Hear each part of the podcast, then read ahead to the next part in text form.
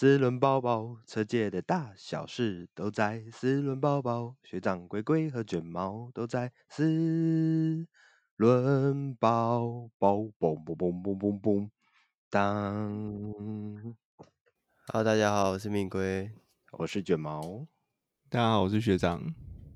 好，那我们本周的新闻报报，第一则新闻，从国外的开始。就是大改款的 HRV，轰达 HR-V 在明年一月准备现身。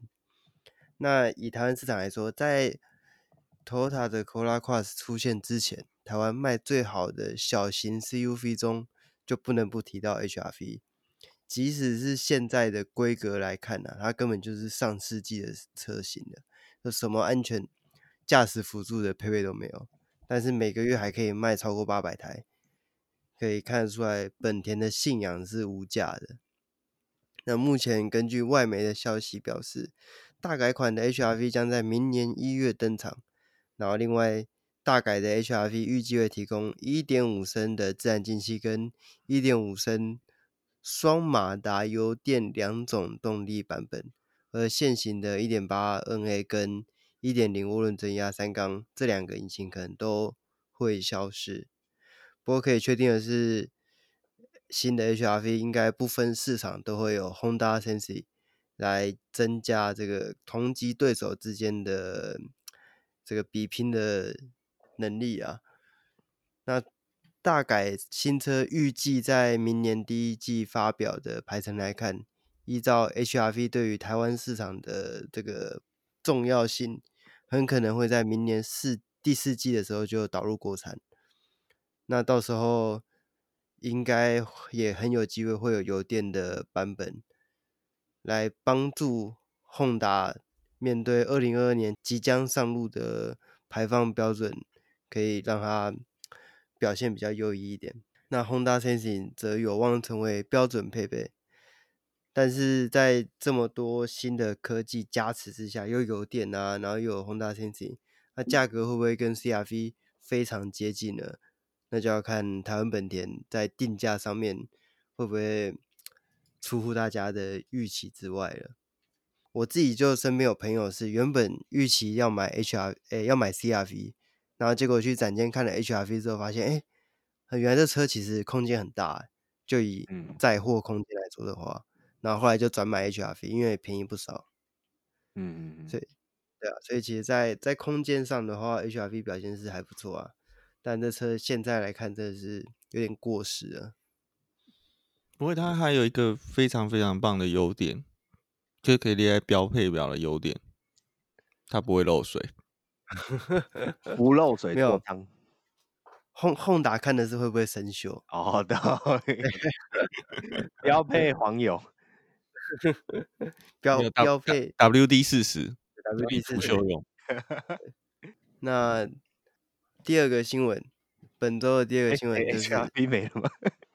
呃，HR-V 还还有吗？这好还没有什么好提的吗？你还有什么？你还要补充什么？没有，我只是想说，不知道 Honda Sensing 到底会不会上 Honda Sensing 跟 1.5T 这两个啦。没有一点五 T 就应该是不会有啦。哎，那就有油电了，那就还是那那就不要再期望另外一个了。是，对，好，对啊，我们 HR-V。不过以台湾这种修理车专卖店来说，我觉得之后配备应该还是会会比较满一点的，嗯，因为 CR-V 都有了，没道理 HR-V 也不给啊，对不对？啊，这一代就是不给啊，这一代我觉得是他出来的时辰，因那那时候大家都没有吧？对啦，但是你后续可以补啊，因为这种就因为它那个东西国外是有的。那可是它硬体上这样是方便的吗？呃，没道理不行，我认为啊，哦、没道理不行，对啊，嗯、要不要而已，成本问题吧。对啊，可能可能觉得就是也接近大改款，干脆就将就点卖，也不是没可能。反正躺着卖，我干嘛要站起来卖？对啊，我不用加成本就卖成这样。好，我们期待它可以出现跟新的对。正面，嗯，好，那第二个国外新闻就是 Amazon 旗下的新创公司发表电动自驾计程车 Robotaxi，可以搭载四名乘客，没有驾驶舱的设计，以全自动驾驶的方式运行。那配备有一百三十三 k 瓦小时的容量电池，四轮转向系统，双马达驱动。最高行驶时速可达七十五英里，充饱电单次可运作十六小时。那这整台车的外形就像是一个一个方盒子一样，那没有传统车头跟车尾的样子，那感觉看起来车头车尾是长一个样。然后可采用双向行驶的模式，四轮都可以作为转向轮，而车子的四个角落上方都有一个像是圆筒的装置。应该是感应器啊。那根据原厂的说法，这台车在设计之初就是专门为了乘客所打造。由于使用自驾系统，所以没有一般车子会有的驾驶座啊、方向盘啊、油门、刹车等等零件。然后里面的车室就是面对面的四个乘客座这样。然后每一个乘客都都会有一个触控显示的面板，可以知道旅程资讯。抵达时间，然后可以设定音乐啊、空调啊，然后同时也有无线充电的装置。那这台车的车门是采用对开门的样式，就是像嗯劳斯莱斯这样子的设计。那车内空间非常宽敞，每一个乘客也都有属于自己的安全带跟气囊。那目前在 Robotaxi 已经。准许在加州以及内华达州等特定区域进行这个上路实测。那如果通过之后，会在刚刚讲的那两个地方优先开始营运，透过 App 叫车的方式就可以叫来。那看起来，我看到这个会觉得还蛮新潮的啊，就是我们离那种未来世界感觉越来越近了，而且有这种不。那个建设司机大哥不会跟你聊政治的轿车服务，我觉得也是还不错。Uber 也不会啊，Uber 不会吗？Uber 你不要跟他讲话就好了。哦，不要开启话题。你或者你可以很明确的跟他说，我想要休息就好了。哦，这是乌大家喜欢 Uber 的地方。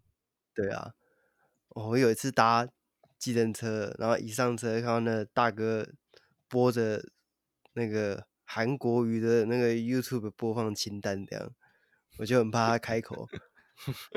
计程车真的很难啊，因为计程车司机普遍上都还是习惯会跟客人聊天。Uber 倒是真的很，大部分都不会，除非除非你问他问题，开启了某些话题，不然，呃，你只要一上车低头一直看手机，Uber Uber 司机大概就就会乖乖的，很识相的，不会不会理你了。对啊，那我看这个车其实还蛮，这个应该就算是一种就是载具了吧？我觉得这也不算是。嗯，其实这个就是算 Level Five 啦，因为它就没有方向盘了。嗯，那我不觉得它的造型很像马车吗？有，对对对，有点，哎，就是早年那种以前那种马车的感觉。哎、嗯，它它这一台目前还没有实车，对不对？有啊，有有啊，得了。嗯，哎，有实车大家也买不到啊。对啦，对啦，因为我现在刚好在看，不过我看到的是渲染图。嗯，哦、它还整个就是很很很特别的东西，很像那个猫空缆车的车厢，然后装四个轮子在路上跑。它比猫空缆车可爱多了，好不好？你不觉得它的脸很 Q 吗？是还蛮 Q 的，而且刚刚讲它有冷气。猫空是没有冷气的吧？哦，有道理。猫空有一个东西赢它，猫空有玻璃地板。嗯，对。哦、但这个应该没有人想要看玻璃地板吧？呃，在这边在机人车上面是没什么好看的啦。对。它的四轮转向是把前轮的转向系统也装到后轮，不是那一种轮毂马达。哦。嗯，所以还刚刚有讲啊，它是可以。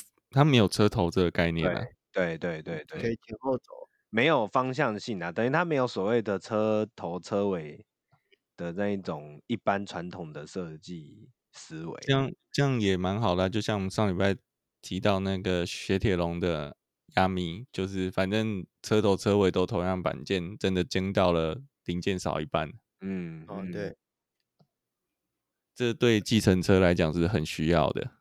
嗯，嗯，而且没有倒车这种困扰了。嗯，然后就就直直进直出，对，直进直出。好，等着更多资讯消息。对对，我觉得如果这个在台湾有的话，其实也蛮方便的啊。如果可以取代计程车的话，你太小看台湾的三宝了。三宝绝对会像那个，这个就像一个补阴灯，有没有？然后三宝绝对会像那个苍蝇一样蜂拥上、蜂拥而上去撞击它。也是，可是其实自动巴士之前就已经有了，不是吗？然后还还在车车中心翻车的样子。呃，自动巴士那个啊，有几个彰化那边嘛，你想翻车卡住那个彰化那边嘛？对。然后在，诶、欸，那个三，那个那个那个台北台北湾，台北淡水那边也有慢慢的那个跟大陆合作的自动自动公车啊。嗯。不过这都是比较偏远的地方啦。你今天如果是像轿车，一定会跑比较，而且还有公车的路线是固定的哦。嗯嗯，嗯。哦，那这个计程车会到处跑。嗯嗯嗯嗯。而且啊，那个三宝看到公车那么大台，比较不会争上去啊。这个小台的感觉可以欺负他。呃，没有啦，因为 ARTC 那一台也是小台的。没有，可是有这么小吗？呃，没有这一台那么小，但是跟一般的巴士比，它是小巴。你想的就是那种可能十人小巴左右的大小。哦、呃，可能也没有到十人啊，不过确实还是还是稍微大一些。而且还有它是在偏远地区行驶。嗯嗯，没有，我觉得这一台车的另外一个重点还是，因为我们刚我们目前都还在讨论车子本身嘛，那其实最重要的还是刚刚学长有提到五 G 的架构。五 G 的架构其实不只是车子自己的科技达到那个程度就好，它其实是整个周遭环境，包含你的城市规划、你的整个路网、路网的建置，还有呃你的车子跟外界的沟通方式，所以其实这包含了五 G 技术的布局等等，都还有待观察。我的想法是这样子。打个枪，我刚刚讲的不是五 G，我讲的是 Level Five。你再把它更延伸了。是不是？我跟你说，Level Five 的应用要建构在至少五 G 的技术上。嗯，其实我觉得不一定诶、欸。呃，但是我我同意你说的，就是它在整个路网的建制配合，你说像有没有智慧路灯啊、嗯嗯、智慧号志这个东西是一定有其必要性的，因为这样子你车子可以更精准的判断。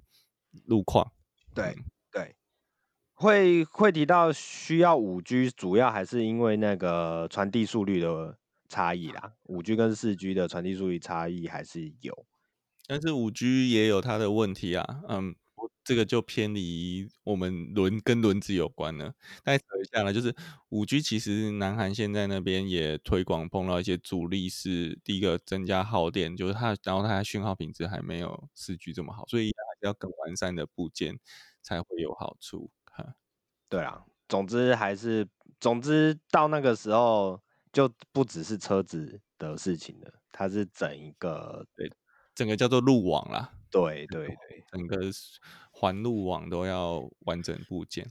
嗯嗯，所以就会像机械公敌那个样子吧？对，可以这么说吧。嗯，真的是未来世界的样子。我坚持还是要有个方向盘，对啊，这是最后的，然后自自驾，自驾，对啊，但他可能会给你摇杆。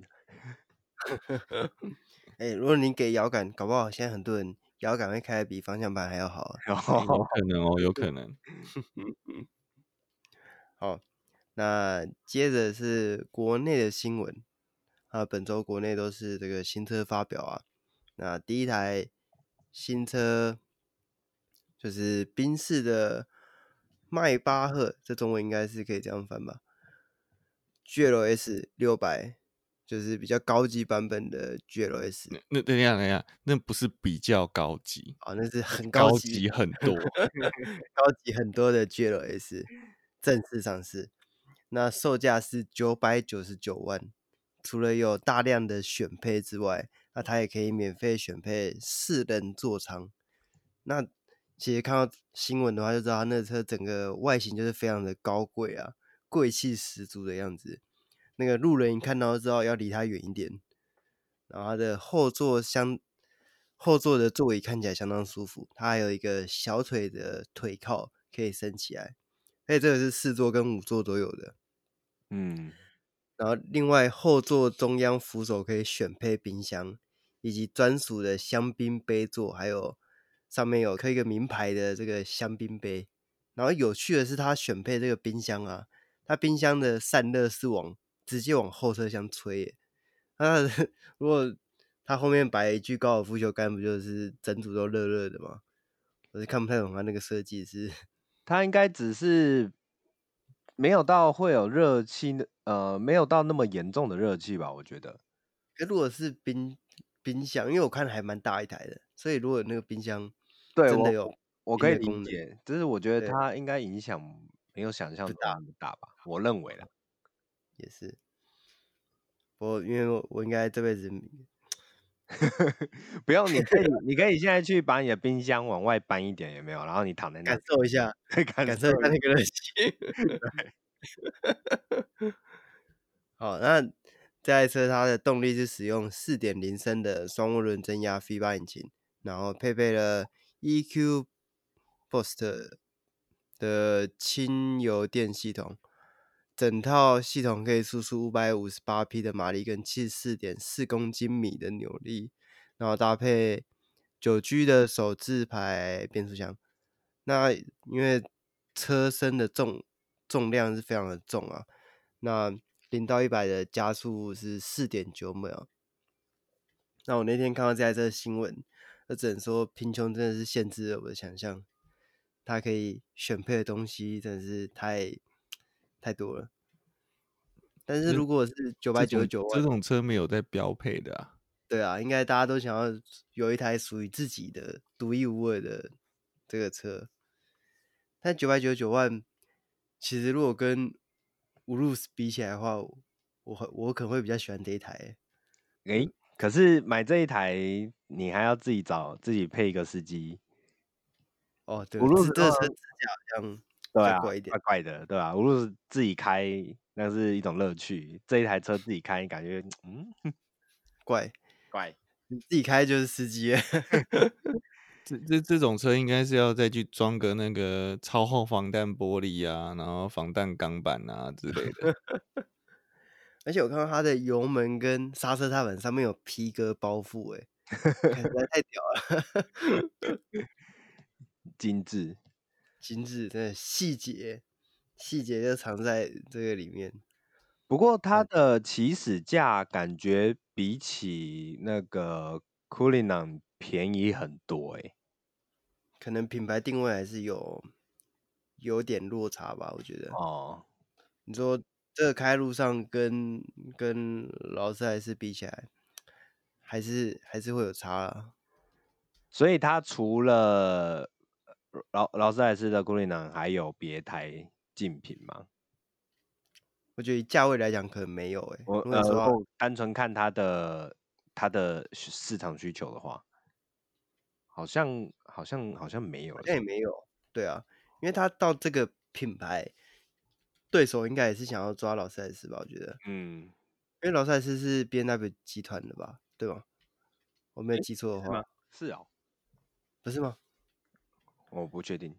哎，那那个奥迪的奥迪，哎，VAG 的哦，宾利，宾利，宾利有这一台吗？有这个规格的吗？就是宾利休旅车，但是宾利休旅车好像没有那么贵，对不对？没有没有那么呃，也是很贵哦。宾利是宾利有到千万哦。哎、欸，那那千万。Bentayga 大概这样，一零八零起。嗯，哦，那应该也算是同级对手啊。我觉得应该可以算啊。嗯，是，对啊，应该可以算啊。可是这一台感觉比较不是这么后座取向，感觉比较偏自驾，对不对？哎、欸，其实也有，其实也是，它也是有一个后座中央扶手，可以有冰箱啊，可以放香槟啊，然后也有什么特别的配件啊什么的，也是有啦，嗯、也是有，对吧、啊？所以其实可以可以这样子摆对比，也没有，我觉得也不是问题。嗯，哦，我刚刚讲了，呃，很多那种 VIP 防弹车都是迈巴赫的啊，嗯嗯嗯，用迈巴赫的基底去改啊，嗯嗯，所以他可能有预留这样的潜力。嗯，啊，对，刚刚龟龟说的没有错，劳斯莱斯现在是 B N W 的了。嗯嗯，呃，对啊，所以还是德系三集团呃在互打。嗯，到最高最高价格的这个豪华修理车也是，嗯，这种车好像很少看到很多极品哦，哎，买这车人也不会看，应该就喜欢就买了，也没有在看车评介绍的吧？应该不太需要吧，应该是车子还没有发表就订完了，就卖掉了。嗯，它好像首波十台也都已经卖完的样子。这种这种通常都是并不是车主去找业务，而是业务自己说：“哎，当哎，有飞行啊，选配表在这里，马上跟有有有兴趣跟小弟讲一下，到府服务。”哈，嗯，哦，对啊，这种请。请他把车开来给我看一下的感觉。嗯，不用不用不用，这个老板通常就是看一个，你跟我秘书联络，嘿，我直接把选配表拿来寄给我，挑选一选吧，简单选一选。没有，你们都太太小气了，是哦哦，OK，那跟我秘书联络，剩下我秘书会跟你接洽。哦。这种这种小事是不用当诶亲自去。对对对，当然要讲也是跟秘书讲，然后秘书会频繁的改选配表，但是也不能吭不能吭声。反正这种这么离我们那么遥远的东西，就是就是希望在路上看到的时候，就尽量离它远一点啊。我怕这撞下去超额都不够赔的感觉。一一千万够了。千万，明明一千万应该够了。你你不会，你你应该没有办法把它撞到报废了。也是，一千万应该是可以的，应该够。好，下一台下一台发表的车就离我们比较近一点的，就是 Kia 小改款的 Picanto 正式发表，那售价是五十四点九万起。那它整个车型的价格从入门的缤纷版五十四点九万。都会版五十八点九，然后 X Line 六十二点九，跟 GT Line 的六十四点九万。那相比小改款之前版本，它整体的价格涨幅是三万到五万。那整个外观上没有太大的改变哦，内装改变则是在配备的升级。除了全车系标配四点二寸的旅程电脑荧幕之外，在小改款之前。只有在顶规上才有的前车主动刹车辅助，还有七气囊，在这次小改款之后也是全车标配。那这也是这一次全车系的价格都涨价的关键之一。那除了入门版的入门的缤纷版之外，从五十八点九万起的都会版中控荧幕就有标配八寸的触控荧幕。然后内建无线的 Apple CarPlay 跟 Android Auto，然后还有后方倒车的显示辅助，在这个价格里面，应该是说在百万内的价格里面很难找到有无线 Apple CarPlay 的车款，大部分都要插线的，进口车也是，所以配备诶这种娱乐系统来说还算不错。那在 GT Line 的车型，则是导入了 Kia 集团的 DriveWiz 系统。虽然它少了这个全速域的 ACC，但是它不但有前方的刹车辅助啊、车道偏移啊、驾驶疲劳显示啊，它还有全速域的车道自动。在目前台湾市场上，它没有 ACC，但是有车道自动的车，好像应该是没有其他款吧。这是我第一次听到，这样配还蛮怪的。对啊，对，真的是蛮少见，而且应该是，应该是因为国外也是这样，所以他在台湾才这样配。然后那在动力的部分 Kia 导这是小改款导入的是一点二升的引擎，但是跟小改之前有点不太一样，因为小改之前是一一二四八 CC，那小改之后变成一一九七，马力跟扭力都没有变，但是因为 CC 数变小了，它的税金就少了一级。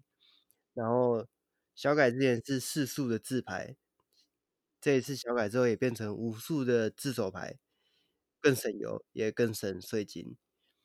那我觉得它比较可惜的是，它这么小的车如果有一个手排啊，或者是比较性能一点版本，应该还蛮好玩的。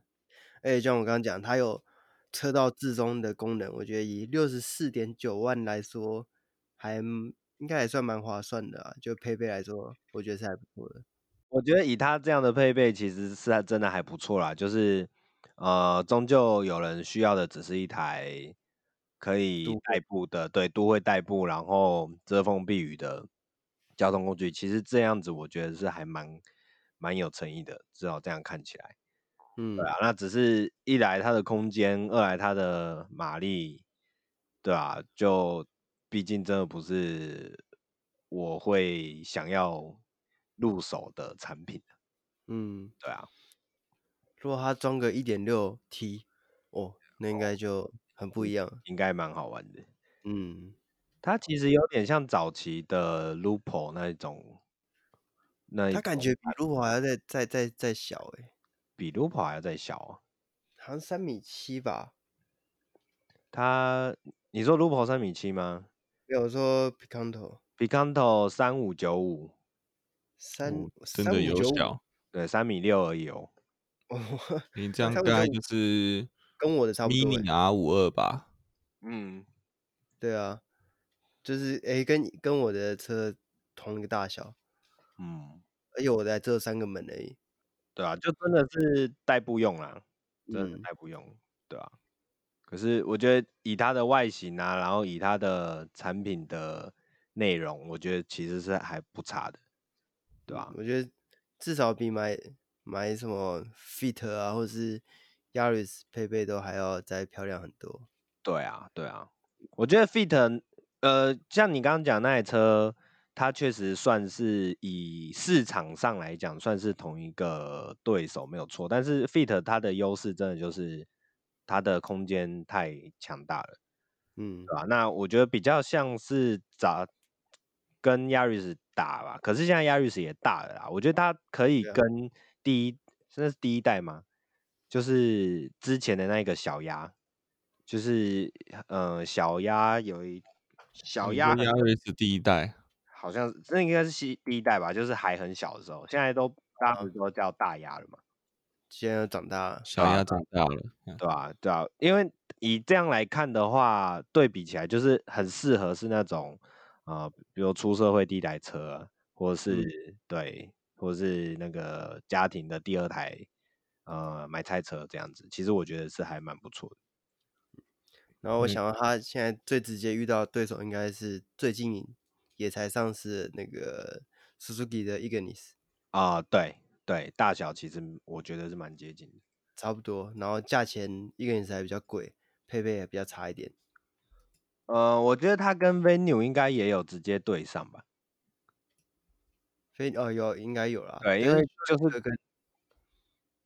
就是休旅车跟掀背，对对对，就是看你要高一点的还是矮一点的。点。但是因为他们的价格带跟大小跟市场定位其实也算接近，嗯，对啊，对，就是一台配备上来说还不错的小车啊，我觉得喜欢、嗯、喜欢准备，诶、欸，就是作为第一台车啊，或者是新鲜人，对啊。对于品牌没有太大的执着的话，我觉得可以给 Kia 一个机会，因为我觉得他近期的车表现都还算不错。哇，一个你是比他还大哎，一个你是三米七，对吧？然后对，然后轴距是二四三五，对，哇，那哇大还很小，对，真的很小，真的很小，对啊，对啊对，但终究会有需求啦，嗯，对啊，好，那我们下一个新闻。就是福斯的 T 六点一 California Beach，正式上市，那售价是两百二十九点八万。那这台车有什么特别呢？对于露营车比较不熟悉的观众，我简单的介绍一下，福斯的 California 系列是目前国内市场中很少数的原装修露营车。这个车系另一点就是，它不仅仅内装有露营用的空间机能，就是有一些洗手台啊、桌子啊都可以做一个变化。那另外一点就是它的天棚可以升起来，变成一个睡觉的房间。那这一次的 California 采用手动液压掀顶，然后并具有伸缩的遮阳棚、隐藏桌椅、隐藏的琉璃台设计，然后后座是采三人座的设计。并且具备三区的恒温空调，前方的座椅可以一百八十度的旋转，以及六座的十二伏、一百二十瓦的电源供应，满足家庭朋友有露营需求的功能。那因为上一代的 California 是四座的设定，就是你前面坐两个，后面坐两个，其实以露营来讲。比较不好用一点，因为如果你带小孩出去或者带朋友，有时候就是五个人还是比较好用一点。那这次他就改回来，改成前座是二座，然后后面是三个，行道上就可以坐五个人，因为它整台车也可以睡五个人呐。它搭载动力是二点零升的 TDI 柴油涡轮引擎，一百五十匹的马力，三十四点七公斤米的扭力，然后搭配 DSG 七速的。我没记错的话，应该是 DQ 三八一吧，然后跟四传的系统。那这台车我觉得比较可惜的就是它虽然基本的安全配备都有，但是 T 六点诶商用版的 T 六点一是有 ACC 的，但是在比较贵的露营车版本居然没有配，这是比较可惜的地方。那其实我自己是还蛮喜欢。这台车啦，就是我其实对于不管是 T 四、T 五、T 六这样的箱型车，我都觉得有机会的话可以买一台来来试试看。因为以露营来讲的话，我觉得这类的车子其实最适合的，因为你有四传嘛，然后你有一个侧滑门，其实出去野外啊，你要坐在那边休息啊，就是泡个咖啡、喝个茶，其实都还蛮方便的。那而且另外一点就是这台车的保值性非常的高啊！如果对于老车比较了解的玩家就知道，现在如果你想要买 T 三或是 T 四的掀顶车，那没有六七十万应该是买不到的。而且市场上就是数量都非常的少。那另外一点就是因为过去露营车很多都是自己改的，那自己改你就要面临的就是验车的时候有没有办法可以验过。那这种原装的露营车最方便，就是你完全不用担心验车的问题，因为你的行照上会注记就是露营车，所以在后续你要做改装啊什么，其实都比较方便一点。那不知道两位有没有曾经想过买这类型的车款？你是指露营车还是指 T 四、T 五、T 六这种车型？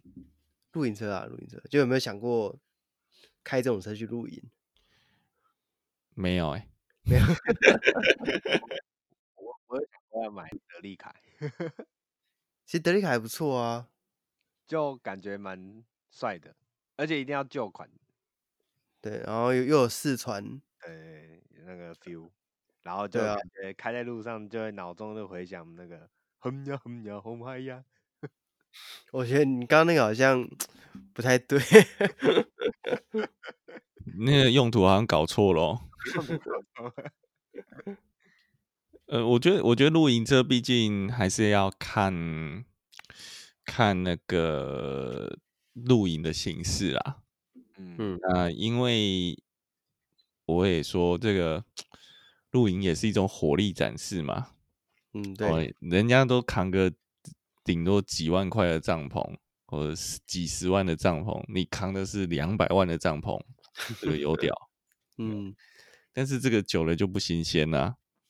哦，对啊，大家都有就不有、嗯啊。所以我说要看形式啊，有的人的露营是，呃，这个我真的是为了体验大自然，那这样很方便哈、哦。那这个架帐跟收帐的时间很快。但它也有一个缺点，就是它少了。如果你今天有帐篷的话，它少了那个类似客厅帐这种东西。虽然它可以拉个棚子出来，但是那个封密闭性就没有那么好。嗯，哦，嗯、呃，那可能就变成这台玩一玩更进阶，就是直接拖个露营车了。嗯嗯，对啊。而且现在很多人，我看到另外一种玩法是，他开这个车啊，然后后面再载一台摩托车，哦、还蛮多。现在应该是要载 ATV 哦，这样比较有感觉。A ATV ATV 就要拖一台、啊，拖一台 车载个 ATV。对，因为我我有个朋友也是买这台车 T 六的版本，然后他最近也是去弄了那个可以拖车的许可，他就想要拖一台重机在后面。对，我觉得现在还蛮多人露营，就是想要，就是越来越豪华啦。嗯，因为台湾因为现在不能出国嘛，呃，国内旅游就成为一个很大的一个市场的需求。不过以这台车来讲的话，因为它这个 California 的 Beach 算是比较入门的版本啊，它之后还会有比较高阶的版本登场。那是不是它这个 ACC 想要留到之后再出？也不无可能啊，我们就接着再来看。好，那本周的新闻报报就到这边结束。那喜欢我们的朋友，记得按赞，然后帮我们评个分。有什么意见，欢迎都留言跟我们沟通。我们下回再见，拜拜，拜拜。